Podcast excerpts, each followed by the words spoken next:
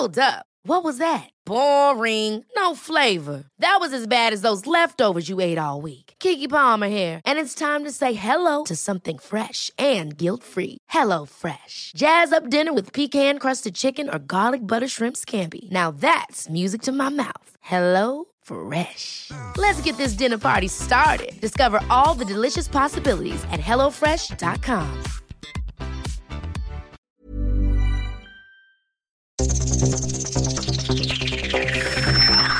Los desafíos actuales exigen que la ciudadanía tenga la capacidad de saber, pensar y participar más que antes.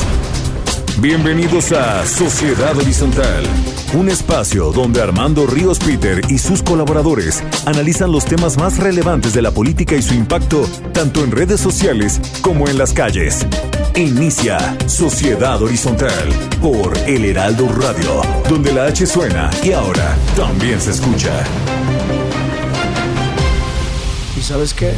No te contaron mal, no te voy a negar. Si nos besamos, nos entregamos, pero hasta ahí no más. Fueron unos cuantos besos, dos o tres caricias, me ganó el deseo de que fuera mía. Hubo coqueteo, y pues yo qué hacía. Muy buenos días, les damos la bienvenida a Sociedad Horizontal. Yo soy Maru Moreno y les saludo a nombre de Armando Ríos Peter, titular de este programa. Estamos escuchando a Cristian Nodal con su éxito No te contaron mal, ya que fue tendencia esta semana tras anunciar su compromiso con la bellísima Belinda. Y es así como empezamos Sociedad Horizontal, la verdad que todos construimos a través de la señal del Heraldo de México. Hoy está conmigo, como cada domingo, Pedro Sáez. ¿Cómo estás, querido Pedro? Hola, Maru, muy bien, muy contento de estar aquí. Me da mucho gusto. Tenemos también la gratísima compañía de Jimena Céspedes, directora de Metrix. ¿Cómo estás, Jimena? Bien, Maru, muchas gracias. Hola, Pedro, y hola al auditorio. Gracias, gracias también a Gabriel González, quien nos está apoyando desde los controles de las instalaciones del Heraldo de México. Aprovechamos para enviarles saludos a quienes nos escuchan en la Ciudad de México, en Brownsville, Ciudad del Carmen, Ciudad Juárez, Coatzacoalcos, Colima, Culiacán, Guadalajara, desde Hermosillo, La Laguna, La Paz, McAllen, Monterrey, Morelia, Oaxaca, San Luis Potosí. Saludos, Tampico, Tapachula, Tehuantepec, Tepic, Tijuana, Tuxtla Gutiérrez y el bello puerto de Acapulco. A todos ustedes les damos la bienvenida a Sociedad Horizontal y muchas gracias por su preferencia. Les recordamos seguirnos por nuestras redes en Twitter, arroba Heraldo de México, en Facebook, El Heraldo México, y en Instagram, arroba El Heraldo de México. Nos pueden escuchar online a través del portal del heraldodemexico.com.mx y esperamos todos sus comentarios en Twitter con el hashtag Sociedad Horizontal. Vivimos un cambio de era, la tecnología ha provocado nuevas formas de organización y comunicación, las jerarquías tradicionales pierden su valor a pasos agigantados. Hoy el diálogo es el motor para entender que la verdad cotidiana la construimos todos, especialmente si logramos ponernos en los zapatos del otro. Y entrando en materia como cada semana, hoy tendremos un análisis con los temas más calientes de las redes sociales. Esta información es cortesía de Metrix, conocer la verdad en una sociedad digital. Y pues vamos a seguir con el último análisis preelectoral que tendremos de parte de Metrix, que le ha dado seguimiento al clima y a la opinión alrededor de las elecciones que viviremos en ocho días. Jimena, por favor, ¿podrías platicarnos sobre los principales hallazgos de su análisis y cuál es el ciberescenario de frente a las elecciones? Claro que sí, Maru. Como, como dicen por ahí, esto no se acaba hasta que se acaba, porque el mapa efectivamente ha ido cambiando de colores, pasan de en blanco a vinos y después de eso a rosados y regresan. Lo que hemos podido encontrar es que sigue habiendo mucha indecisión en algunos estados de quiénes, de por quién tendrían que votar, o por lo menos la tendencia generalizada. Lo que significa que aunque haya encuestas, mensajes, análisis políticos y demás, digamos que esto no está completamente decidido, prácticamente habrá mucha gente que decida directamente en las urnas. La otra cosa es que ha ido aumentando significativamente la cantidad de mensajes relacionados con las votaciones, pero lo que hemos podido encontrar es, salvo la palabra voto y junio, o sea que la gente ya está comenzando a decir, tengo que ir a votar, o pregunta quién va a ir a votar, o invitaciones a votar. en general la conversación siempre estuvo relacionada con los partidos específicamente y con el país en general, o sea, con los, con los temas más relacionados a política. Nunca encontramos durante estos dos meses que llevamos analizando los real, las preocupaciones reales de, de, la población, ni siquiera el tema de la inseguridad dentro de la conversación digital, aún a pesar de, de, los muertos y aún a pesar de la inseguridad que va creciendo, independientemente que sea directamente relacionada con los candidatos o no. Y por último, digamos que quien siempre siguió teniendo la mayoría de actitud negativa ha sido Morena, digamos que lo ha consumido bastante, pero también ha sido el que más gente ha hablado en medios, entonces ahí pues tendríamos que preguntarnos si era una estrategia específicamente de contar de que hablen mal de mí, eso me ayuda para las elecciones o no, eso tendríamos que verlo. Y esta semana sí subió la, la comunicación, eh, bueno, la actitud negativa hacia Movimiento Ciudadano. Entonces, digamos que esos son como los dos temas principales, el resto se ha mantenido bastante bien y pues ya veremos qué pasa la próxima semana. Jimena, nada más para enfocarnos un poquito en lo que nos estás comentando. ¿Hay alguna razón, una clave, algo que hayas detectado por lo cual Movimiento Ciudadano subió drásticamente en su conversación negativa? Principalmente seguimos con el tema de, de Samuel García y adicionalmente por lo que pasó en Sonora. En, principalmente en el, en el, ¿cómo se saca? En el candidato que, renunció, pero después el, comunicado de Movimiento Ciudadano diciendo que no apoyaba a ese candidato, entonces ahí fue donde subió la, comunicación negativa. Ya, porque bueno, también esta semana tuvimos el asesinato de una candidata del partido, entonces quería saber a qué se debía este, esta conversación negativa alrededor de ello. Pedro, ¿tú qué, qué encontraste? ¿Cómo viste esta conversación? Yo sigo muy interesado en la diferencia que existe en lo que están midiendo las encuestas y la actitud eh, negativa que existe en torno a Morena en redes sociales. Como comenté en, la edición pasada de este programa, se podía predecir que el ambiente en redes sociales empieza a tener eh, paulatinamente, pero de forma muy contundente, este, efectos en las preferencias electorales, en la aprobación presidencial y en el humor general que tiene la población en torno al ámbito de lo público. Pero esta semana eh, salieron varias notas comentando, en particular dos encuestas, una que publicó el Universal y otra que, es la de Oráculos, que es la Poll of Polls que, tenemos en México, ¿no? Que es una sumatoria de todas las encuestas. Y me sorprendió lo alto que está Morena. O sea, definitivamente eh, la tendencia es a la baja, ¿no? O sea, han bajado las preferencias electorales de Morena. Eh, lo más probable es que no tenga la misma cantidad de diputados pro 4T, pro proyecto AMLO, la próxima legislatura que esta, ¿no? Casi todas las encuestas coinciden en que no va a llegar a la, a la mayoría calificada, 333, pero de todas maneras eh, está entre el 39 y 40% de preferencias electorales y, parece que va, y parece que sí va a tener eh, mayoría relativa en la Cámara de Diputados. Eso, quiere decir que va a tener más de, 251, 251 diputados. Estas son las encuestas que salen de eh, las que comento, la que sacó el Universal de Oráculos, y también está otra muy interesante que es la de Massive Caller, eh, que ahí eh, por primera vez en, en, todas sus mediciones, esta semana sacaron una nueva medición en la que efectivamente la, la alianza prianista junto con Movimiento Ciudadano ya tenían más diputados en la Cámara Morena. Entonces, definitivamente estamos viendo, obviamente, eh, mediciones no contradictorias, o sea, la tendencia es que Morena sí va a la baja, pero lo que sí es que, aunque sigue incrementando la conversación negativa en torno a, Morena y el proyecto de 4T, no sé qué tanto se refleje, o sea, no sé qué tanto alcance esto a tener un impacto significativo en la votación. Creo que en otras ocasiones he comentado que sí la campaña del 2012, el proceso electoral hubiera durado dos o tres semanas más, Andrés Manuel López Obrador hubiera ganado la presidencia porque existía una inercia eh, sociodigital contraria al proyecto de Enrique Peña Nieto.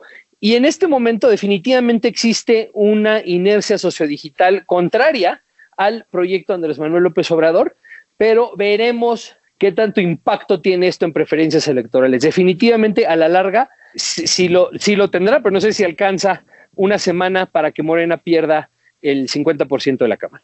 Eh, pues súper interesante lo que nos mencionas. Ya estaremos viendo la próxima semana qué resultados hay y qué tanto lo que se refleja en las redes es lo que se refleja en el papel de la votación, como bien dices.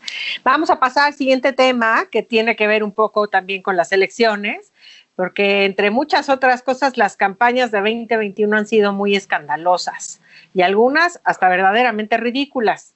Pareciera que algunas agencias de publicidad se quemaron el cerebro con anuncios chafas y baratos, para decir la verdad.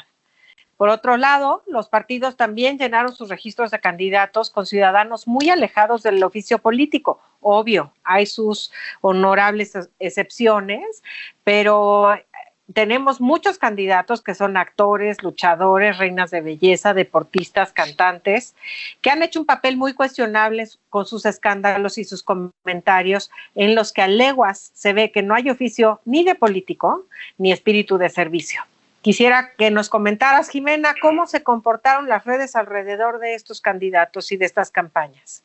Mira, yo creo que es parte de lo que ha venido pasando, en donde se ha desvirtuado un poco el uso de las redes sociales, porque lo que pasa es que las campañas políticas em, se dedicaron más bien a ser tiktokeros, por decir así, en vez de realmente conectar con la gente, con la preocupación que tenía, y fue lo que vimos em, en, en las gráficas anteriores, en la medida en la que realmente no hay nada que nos esté indicando que estos eh, personajes están preocupados por lo que le preocupa a la audiencia. Entonces lo que hicimos fue analizar todas aquellas campañas políticas que habían sido en una u otra forma escándalo, bien sea porque subieron como tendencia, porque la gente habló de ellas en redes sociales o porque incluso hay casa específicamente de los peores dentro de las redes sociales. Y lo que encontramos, bueno, obviamente hay muchos, pero encontramos cinco principales. La primera de ellas fue la de Alfredo Adame, y Alfredo Adame no fue por su campaña política, sino porque le estaban entrevistando, pasó un coche y pues le le dijo una grosería y él contestó de la misma manera. Ese se ha llevado dentro de la conversación digital de los que hemos analizado prácticamente el 50%. Ese sí fue de opinión pública, todo el mundo se enteró. La siguiente fue la de Rocío Pino, de redes sociales progresistas, con el mensaje de Chichis para Todos, en donde ofrece a las mujeres prótesis de senos para que reafirmen su seguridad. O sea, así fue su campaña. El problema es que hay formas de presentarla y a la audiencia digital no le gustó ni cinco ese mensaje. El tercero, dicen que fue una especie de plagio de un cartel del, de Gambito de Dama, de la serie de Netflix, en donde Laida Sansores se puso igual antes de un debate y entonces pues obviamente le recordaron lo que ha pasado alguna vez con Obama hace muchos años, pero pues que en ella no le quedaba bien. El tercero es Samuel, el cuarto es Samuel García, digamos que en medio de todo, aunque no es el de mayor conversación, sí fue el que más ha durado, principalmente no solamente por él, sino por los mensajes y los videos que ha puesto sobre la mesa con su esposa. Y el último fue el de Hagamos todo mal, que en realidad es, es donde, o sea, es donde Tecmol, porque así se le dicen, digamos, habla sobre la campaña, pero adicionalmente de su TikTok en donde sale bailando, sí tiene varios mensajes en donde lo acusan incluso de tener temas de corrupción y otras cosas. Entonces, digamos que esos son como los cinco principales. En todos los casos ha sido negativo, pero el más negativo de todos ha sido el de Tecmol, y el otro el de Laida Sansores. Además, algo que es muy interesante, prácticamente todos los que hemos encontrado han sido de redes sociales progresistas o específicamente de, candidatos de, del lado de Juntos Haremos Historia. Esto es importante también que lo tengamos, pero aquí es donde aplica de no sabemos si el hecho que hablen de ellos mal les va a ayudar o no, o si efectivamente esto no les va a ayudar dentro de las, dentro de las elecciones lo bueno de esto es que por lo menos tiene consecuencias, ¿no? Que la gente ya tiene una opinión y en la sociedad horizontal se manifiestan. Pedro, ¿tú cómo viste estas reacciones? Pues a, mí lo que me gustaría hacer un comentario, un comentario al respecto del por qué yo creo que estas cosas ocurren, ¿no? Porque es muy importante poner estos eventos, ¿no? Que esta es posiblemente la, la, elección más digital que hemos tenido eh, hasta el momento en nuestro país y dar un poquito de comentario de qué es lo que está sucediendo. O sea, antes no ocurría tanto esto, ¿no? Si teníamos personajes como Super Barrio o en su momento, pues se podría decir que hasta el presidente eh, Vicente Fox, en el momento en que fue candidato, eh, se salió un poco de la ortodoxia en torno a su comunicación y a su presentación, pero ahora se ha incrementado muchísimo. ¿Por qué? Eh, en términos generales es porque eh, las redes sociales han puesto, como se ha dicho varias veces, una prioridad en términos eh, políticos y públicos de la narrativa y lo simbólico sobre eh, la sustancia, por decirlo de alguna forma, ¿no? ¿Por qué? Pues porque este, en realidad no existe tanto espacio para conversación en redes sociales. Eh, se crean, como lo hemos comentado en muchas ocasiones, cámaras de eco. Eh, los mensajes que se dan es imposible o muy difícil de saber, o mucho más difícil de saber ahora que lo que era antes, quiénes son las personas que se responsabilizan por este mensaje que se está dando, ¿no? Y lo que ocurre entonces es que al, limitar la capacidad de discusión, al limitar, al la capacidad de argumentos, impera lo, lo emocional sobre lo racional, y eso hace que impere lo simbólico y lo narrativo sobre lo sustantivo. Eh, o sea, podemos ver, por ejemplo, en su momento como, bueno, un ejemplo muy bueno esto en México obviamente es Andrés Manuel López Obrador, ¿no? Pero en, Monterrey, eh, Samuel García, por ejemplo, es una persona que ha sabido manejar muy, muy bien esto de lo que estamos hablando. Y en su momento Samuel García sacó un video que muchos pensaron que le iba a costar eh, su candidatura a gobernador en el que criticaba a su novia en ese momento o esposa, no creo que ya era su esposa, este, por enseñar las piernas en, un Zoom que estaban haciendo y se lamentaron las feministas y tuvo que pedir disculpas y al final acabó saliendo que a la larga le benefició. O sea, a la larga le benefició porque eh, aunque en ese momento se generó una conversación muy negativa en torno a su persona, se dio a conocer más y después supo capitalizar este conocimiento a su favor y hasta pedir disculpas por el video. Bueno, entonces, pues, ¿qué es lo que ocurre?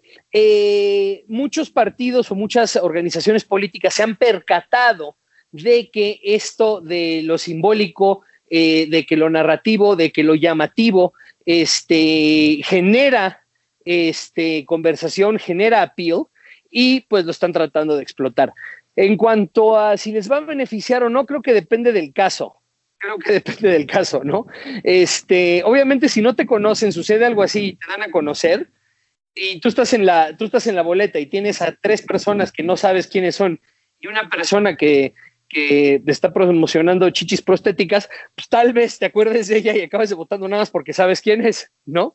Pero tendremos que ver en la elección y será muy interesante, yo creo que en su momento, este, tener un espacio en el que también hacemos una puntualización si estas estrategias les funcionaron a los candidatos. Creo que será vital que hagamos ese resumen ya después pasadas las elecciones y que tengamos los resultados. Seguramente, Jimena, nos podrías apoyar con una, un análisis de, donde veamos qué funcionó y qué no funcionó. Efectivamente, vamos a pasar al siguiente tema porque está muy interesante. A finales de la semana se dio a conocer la portada del diario El Economista con el titular El falso Mesías con una imagen del presidente López Obrador. Es, en el artículo interior afirma que el mandatario persigue políticas ruinosas por medios inadecuados y que Andrés Manuel López Obrador es un peligro para la democracia.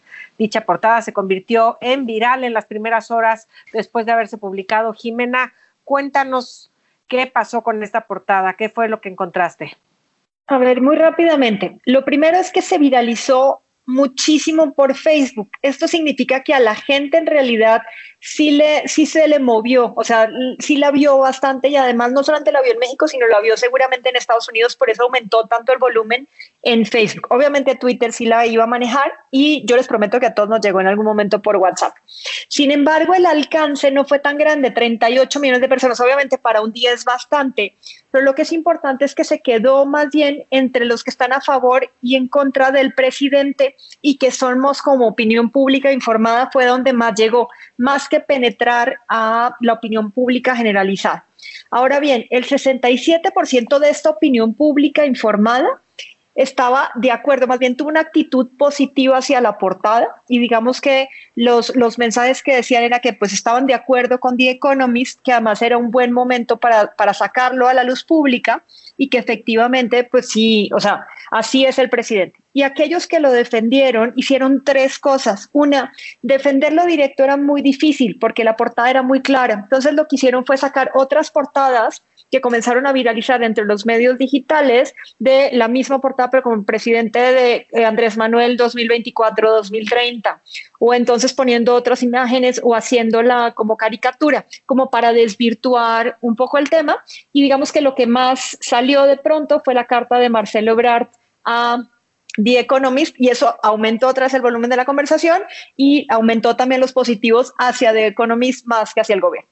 Gracias, Jimena. A ver, Pedro, un minuto tenemos para que nos comentes tú qué, viste sobre esta portada de Economist. A ver, yo, yo, estoy de acuerdo con, don, con Jimena muy rápido. Eh, me, me parece que sí fue un golpe para el presidente, pero por el otro lado, como bien dice Jimena, esto se difundió principalmente entre el círculo rojo, personas que están en contra del proyecto de 4T. Y por el otro lado, creo que también benefició a las articulaciones digitales amloístas en el sentido de que les dio oportunidad, también como bien describe Jimena, de rearticularse en torno a esto. Si vemos las mediciones de Metrix, eh, nos vamos a dar cuenta que en términos generales la conversación negativa de Morena es más alta que la conversación positiva de la portada. O sea, hubo muchísima actividad de defensa. Bueno, y con eso me callo.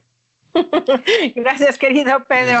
Bueno, ya para terminar, nada más voy a abordar un tema que también nos trajo Metrix a la mesa, que es que el 69% de la población eh, reclamaron en la Ciudad de México a Claudia Sheinbaum por el anuncio sobre el regreso a clases presenciales el 7 de junio. Manifestaron que no tiene caso exponer a los alumnos y a sus padres a un riesgo innecesario a pues a un mes de terminar el ciclo escolar. Entonces, esto, el 69% de la población no aprobó el regreso a clases en la Ciudad de México, por lo menos en las redes. Les pido que sigan con nosotros, seguiremos en la segunda mitad hablando sobre el escenario electoral que está muy, muy averiado y muy controversial. Yo soy Maru Moreno en ausencia de Armando Ríos Peter y estamos en Sociedad Horizontal, la verdad que todos construimos.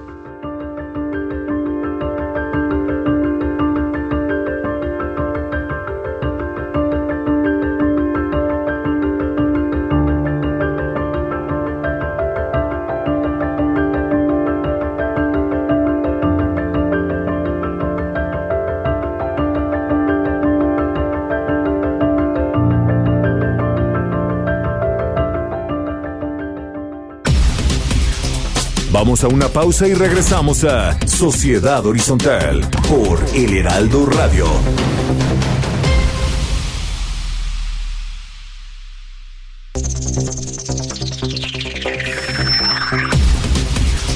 Regresamos a Sociedad Horizontal por El Heraldo Radio.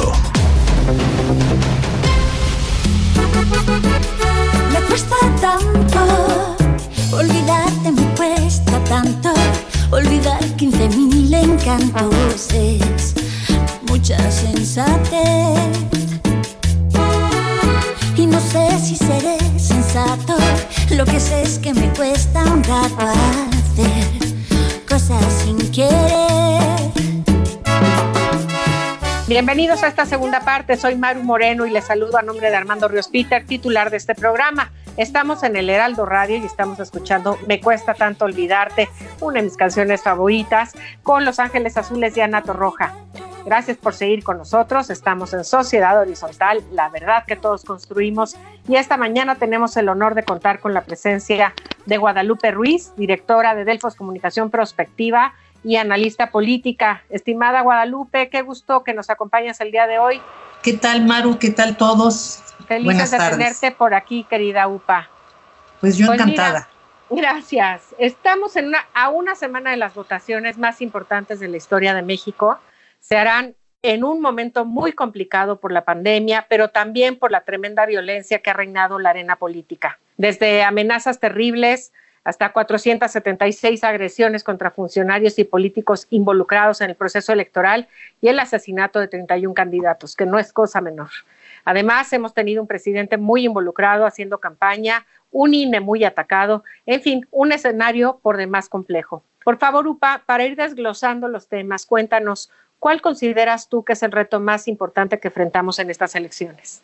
Yo creo que el abstencionismo, Maru, El abstencionismo puede ser por eh, varias razones. Una, por el miedo al contagio, número uno. Al respecto, sí quisiera resaltar que el INE ha hecho una magnífica labor para organizar las casillas y que podamos votar con toda seguridad, estemos o no estemos vacunados. O sea, realmente sí se ha esmerado mucho, le ha invertido mucho dinero en gel, en cubrebocas, una serie de cosas. Esa es una parte de, del abstencionismo. La otra es pues con toda esta violencia que, que, se está generando en algunos estados con más este, acentuado, por ejemplo, como Veracruz y Guerrero, que es bastante fuerte. Veracruz tiene un padrón electoral muy grande, entonces su peso es importante. Y también ha habido esta, yo creo que en enorme medida afecta esta, esta campaña que ha hecho el señor presidente en contra del INE y la desconfianza que él personalmente le tiene a la institución.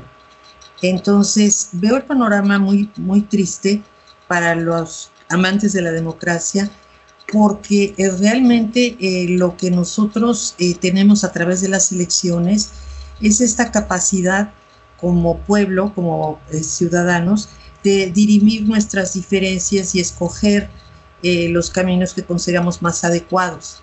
entonces, cualquier cosa que vulnere la democracia es una mala noticia para el país. Sí, así es. Ese es, ese es un tema que vulnera muchísimo las elecciones y que está, está poniéndole mucho interés y queremos invitar a nuestros escuchas a que vayan a votar. Por favor, no dejen de hacerlo.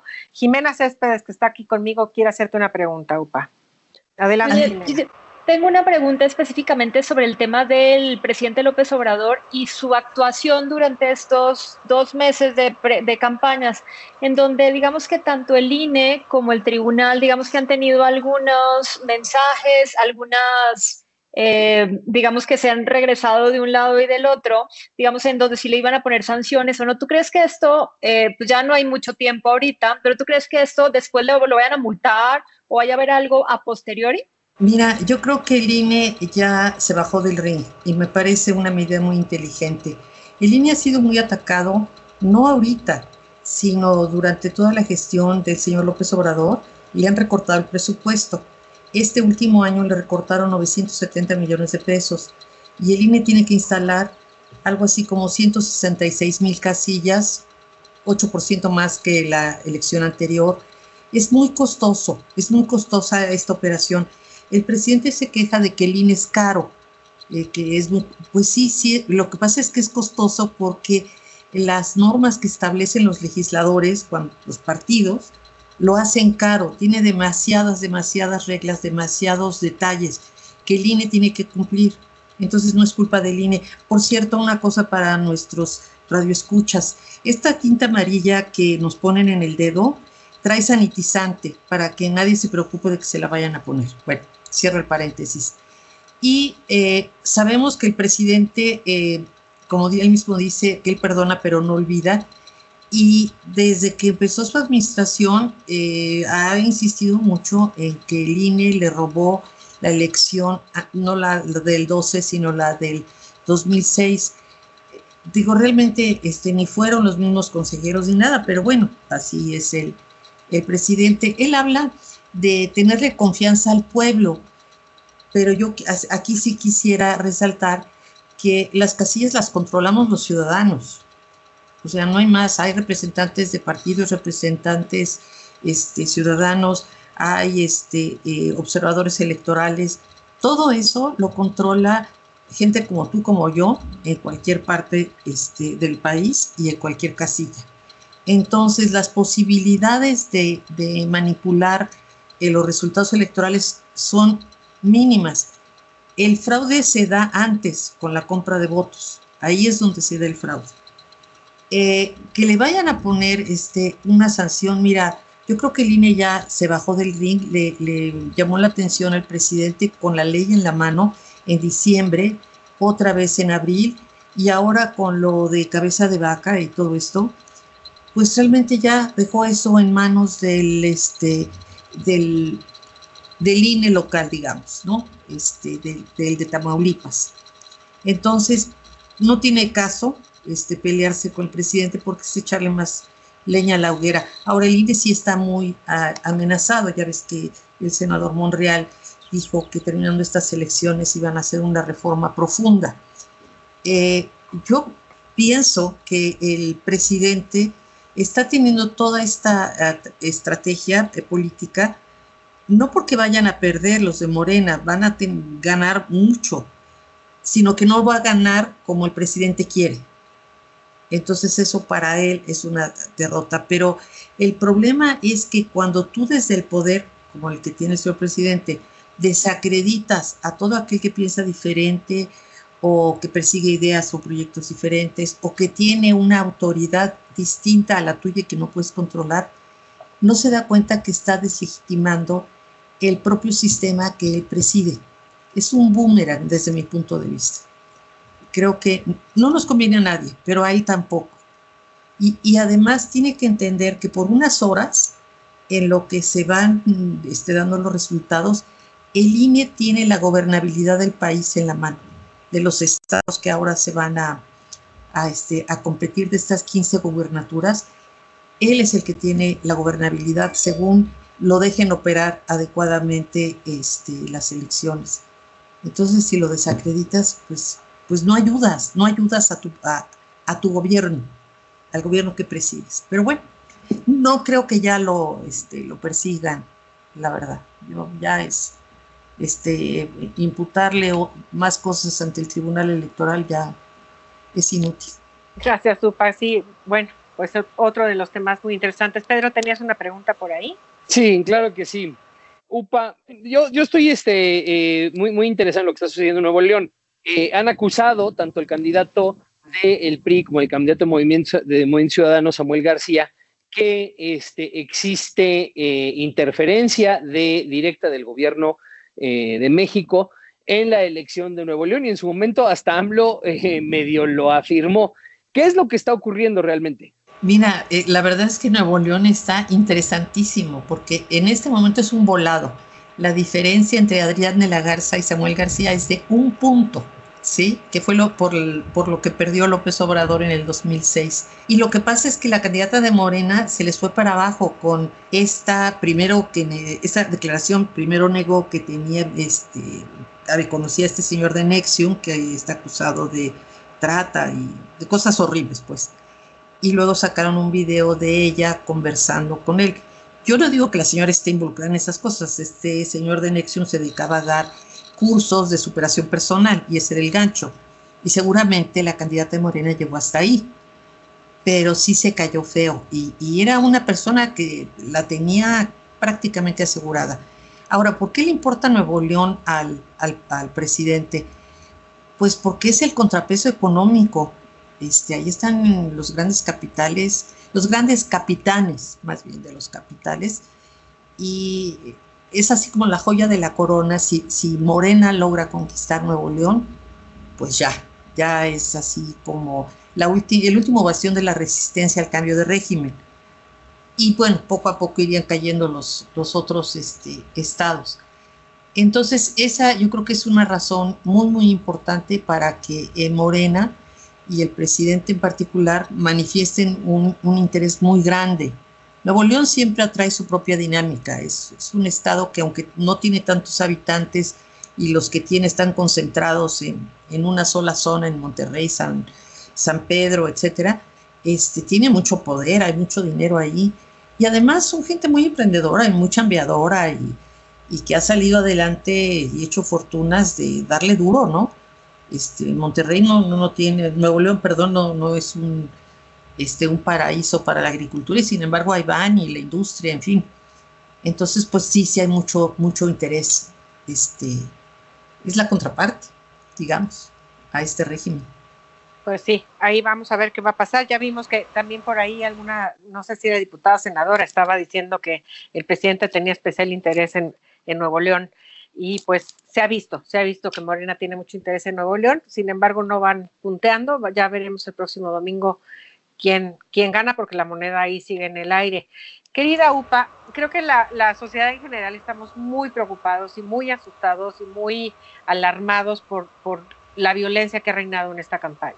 O sea, 31 candidatos a diferentes puestos asesinados es un número tremendo. Estamos hablando de, no sé, perdón la, referencia, querida Jimena, pero es como, como Colombia estuvo en los años que serían 90, 80 por ahí.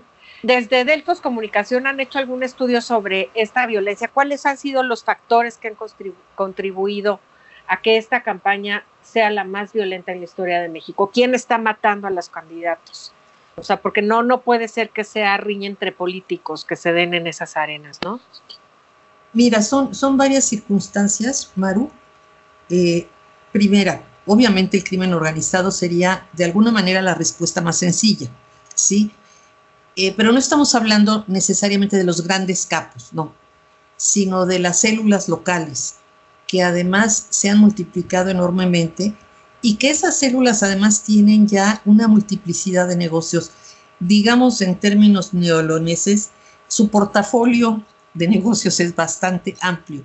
O sea, eh, ya no es solamente la droga, ni la trata, ni la extorsión, sino ya van también por los recursos naturales, ¿sí? El control del oro, el control del litio, ¿sí me explico? Y eh, es, eso, eso lo hace todavía más, más, más complicado. Y eh, en los años 80, 90, como tú mencionas, en México había una cosa que se llamaba la Confederación y Félix Gallardo era digamos, jefe de, esa, de ese gran corporativo y entre ellos se ponían de acuerdo y había una relación, lo voy a poner entre comillas, semi-institucional con las autoridades. Ahora no la hay. La fragmentación de cárteles es enorme y la fragmentación de células. Pero además eh, hay grupos locales ¿sí? que, que sí quieren el poder por, por la corrupción, por la corrupción misma. Eh, lo que llama la atención es que de, las, eh, de los asesinados, de los candidatos asesinados, solamente uno es de Morena y todos los demás son de partidos de oposición, ¿sí? Y son, los muertos son de oposición al gobierno en turno. Entonces, es lo que te digo, que eh, estamos perdiendo como sociedad la capacidad de dirimir nuestras diferencias mediante la política. Y eso es gravísimo, porque eso sí es el rompimiento del tejido social, que, así surcirlo nos va a costar varios años. Todos estos grupos este, de autodefensas y de organizaciones locales este, aguerridas no ayudan, no ayudan en nada, al contrario, este, se van por la libre y, pues quieren que haya el candidato que les acomoda. Yo recuerdo hace, no te estoy hablando de esta elección, te estoy hablando de una elección de hace 10 años en un estado que obviamente no voy a nombrar porque si no poner a la persona que, que me lo dijo, una secretaria general de un partido que llegaron este, unos fulanos y le dijeron queremos que fulanito, sutanito y perenganito sean candidatos de estos municipios. Y ella dijo, no, para nada, muy, ella muy honesta, lo que tú quieras. Y le dijo, mire, ya le pusimos dos cabezas en una camioneta. Las próximas cabezas se las vamos a poner, obviamente decapitados, se las vamos a poner en el estacionamiento. Así es que hágale como quiera. Y usted está casada con fulano, sus hijos van a tal escuela, ta, ta, ta, ta. Y, y, obviamente era para mantener negocios. No querían las capitales ¿eh? del, del, Estado, pero la capital del Estado. Querían municipios clave para sus negocios. Entonces, no, está tremendo. Sí, esto, esto fue hace 10 años. ¿sí? Yo iba en asesoría a una campaña y pues caray, dije, qué pantalones de esta mujer de seguir aquí, ¿no? Pues así están ahorita muchas, Tupa. O sea, hay candidatas sí, dices, ¿cómo es posible que sigan adelante después de tales amenazas, no? El tema aquí también es la impunidad. Exacto, pero además la impunidad que no pasa nada la impunidad viene no solamente del gobierno federal con sus abrazos no balazos, eh, esa es una. Eh, la otra que viene es los gobiernos estatales también este, van fatal. Solamente algo así como 25% de las policías están certificadas, los ministerios públicos son un desastre. Entonces, mientras tú persigas al gobernador porque si pagó o no los impuestos de la venta de un departamento, o a este, en el caso de Nuevo León, al candidato porque está promoviendo una tarjeta, en vez de, promover realmente la persecución de, la gente que te está desmoronando el país, pues no veo para, dónde vamos. Yo creo este, que en el análisis que hemos hecho es que la, política de persecución al delito en sus distintas formas, no solamente al narco, en sus distintas formas de esta administración es muy, muy, muy fallida. Y bueno, claro, los que la pagamos somos los, este, pues todos, los ciudadanos. Todos, todos. Querida Upa, Pedro Sáenz tiene por ahí una pregunta para ti. Oye, eh, mi pregunta es, este, obviamente la pandemia va a tener un efecto en, va a tener un efecto en todos los ámbitos de la vida del ser humano, ¿no? Pero en términos concretos, ¿qué puedes tú predecir o qué puedes tú visualizar de lo que, de cómo afectará este proceso electoral? Bueno, predecir no puedo predecir, ¿eh, Pedro, esto todavía no, no se me da. Pero como decía yo al principio de, este, de esta entrevista, hay un buen, una buena cantidad de personas que, que, le tienen miedo a ir a votar por las concentraciones. Esto es medio paradójico. Eh, se van a la plaza comercial porque tienen que comprar lo que tengan que comprar o al súper o porque ya están hartos de la, del encierro y se van con su cubrebocas y su gel y lo que tú quieras, pero les da miedo ir a votar. Entonces, de veras, un llamado a, la gente a, a, que entiendan que, que nos estamos jugando el destino del país y cada voto cuenta. La verdad es que es muy, muy, muy importante que vayan a votar y que entiendan que ir a votar es como van, como van al súper o van a la plaza, con todos los cuidados del caso y en las casillas, a ver, los cuidados del caso. Nos puede impactar bastante, ¿eh? este, Pedro, eso es, sería muy lamentable. Sería muy, muy lamentable. Sé que, que, todavía desafortunadamente no tenemos una bola mágica, pero, pero ¿cómo ves el día siguiente? O sea, el día después de cuáles son los escenarios que estás eh, observando. Qué pregunta más interesante, ¿eh? como dice Hugo López Capel. La verdad es que es una muy buena pregunta porque el día 8 llega Kamala Harris. Y uno dice, a ver, si yo fuera el secretario de Relaciones Exteriores, yo hubiera negociado que la, que la visita sea una semana, un mes después, cuando ya todo esté planchado. ¿No? Entonces, nosotros vamos a tener resultados la noche del, del 6 y algunos el día 7. Entonces, ¿cuál va a ser la, la instrucción a, a, los de Morena? Nadie se mueva para que hasta que se vaya la señora aquí, todos somos muy demócratas y esperamos a impugnar judicialmente. Esta este es una expectativa que se tiene, que se van a judicializar muchos resultados sería bueno, no pasa nada. Ok, si los judicializas, vas por el causa institucional y no pasa nada. El problema es los que no quieran judicializar y empiecen con tomas de carreteras, este, tomas de sedes de partidos, tomas de oficinas, e, e, estas cosas. Eh, yo creo que la, la, visita de Kamala Harris este, es, yo, no, yo, yo lo veo casi, casi como un mensaje de, de los Estados Unidos de ya bájenle tres rayitas, ¿no? A, a su violencia y a su este, necedad de estar calentando el ambiente político y el, y el ambiente de, de, la delincuencia. Este, yo le, voy, le, doy la más cordial bienvenida a la señora Harris, la verdad, porque imposible que haya, este, que lo, los de Morena quieran promover algo este, en este sentido. Pero eh, si tú eres el del partido de oposición o si estamos hablando de los grupos estos violentos, ¿tú crees que no van a aprovechar la presencia de la señora Harris? Por supuesto. ¿En qué sentido, Upa? ¿Cómo lo ves eso? Este, pues armas un alboroto, o sea, declaras que este, si eres de la oposición vas a declarar, ah, estos malditos de Morena hicieron tal y cual, a nivel local, no digo a nivel nacional, ojo, esto va a ser en, en un municipio determinado o en este en una zona determinada, ¿sí? A menos de que hayan negociado muy bien el gobierno y, y, Morena con los demás, pero lo veo difícil, porque no puedes negociar hasta abajo, hasta abajo, hasta abajo, hasta el último municipio. Son 1900 y pico de municipios que se van a, a elegir. Va a estar muy complicado. Entonces, ¿crees que, que la visita de Kamala Harris traiga algo de paz al escenario postelectoral? Forzada, una paz forzada normalmente hasta donde yo entiendo, cuando hay una visita de Estado, el que se pone de acuerdo la, con, la, con la contraparte es el FBI con las autoridades mexicanas para ver cuestiones de seguridad, lo cual es lo más lógico del planeta. Y ahora vino el de la CIA. ¿No se les hace extraño? A mí se me hace extrañísimo. Mira qué interesante dato. Y además así lo anunciaron, no ha habido más información de las reuniones que haya tenido el señor de la CIA con, con las autoridades mexicanas pero pues es, es, raro, ¿no? Es raro que, que, en lugar de que sea el FBI, que venga de visita a ponerse de acuerdo y establecer los protocolos de protección de la señora o los que ellos están acostumbrados, pues viene el de la silla. Dices, "Mm, Claro. Upa, estamos a punto de cerrar. Yo nada más te quisiera hacer una última pregunta. Efectivamente, la pandemia, o el mal manejo o el manejo de la pandemia, la caída de la línea 12, lo- los escándalos de corrupción, los, los pocos resultados que ha dado el gobierno en términos económicos, el cero apoyo a los empresarios, en fin, ha habido muchas cosas que han, han ido afectando y desgastando muchísimo el ejercicio de gobierno de Morena en el poder eh, federal.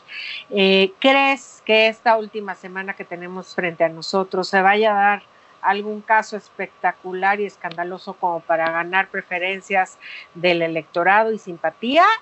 ¿O estaremos más o menos en calma de aquí al día 6? ¿Ustedes pueden este, previsualizar algo? En digo, obviamente sin un oráculo de magia, pero ¿ustedes consideran que hay la posibilidad de que se dé un evento así?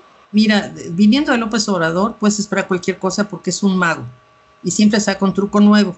Ya se le están gastando sus trucos, sus otros datos y su narrativa. Yo creo que ya no les da tiempo. Y eh, además, eh, yo creo que más bien se, se debieran de dedicar al control de daños, porque incluso la, compra de, de Deer Park, de la este, refinería, pues ya resulta que cuesta mucho más del doble y que además ya degradaron la calificación. Claro, estas cosas no bajan al nivel de, de la gente de voto. Yo más bien te diría, Maru, que pese a la larga, larga lista de fallas que ha tenido en su gestión López Obrador, hay un, este, un principio de que es bien intencionado, uno, y que es honrado, dos, que la gente le sigue dando como el beneficio de la duda, Bueno, todavía. Pues muy bien. Vamos a tener una semana súper interesante. Por favor, todo el auditorio prepárese para ir a, a votar el próximo domingo y los vamos a escuchar aquí en vivo el próximo domingo 6 de junio. Los esperamos nuevamente. No dejen de escribirnos en nuestras redes sociales, arroba el heraldo de México, UPA Ruiz del Delfos Comunicación Prospectiva. Muchísimas gracias por habernos A, acompañado. a todos ustedes, muchas gracias.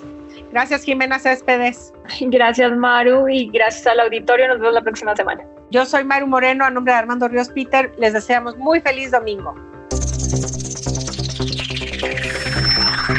Los desafíos actuales exigen que la ciudadanía tenga la capacidad de saber, pensar y participar más que antes. Esto fue Sociedad Horizontal, un espacio donde Armando Ríos Peter y sus colaboradores analizan los temas más relevantes de la política y su impacto tanto en redes sociales como en las calles. Una producción de El Heraldo Radio, donde la H suena y ahora también se escucha.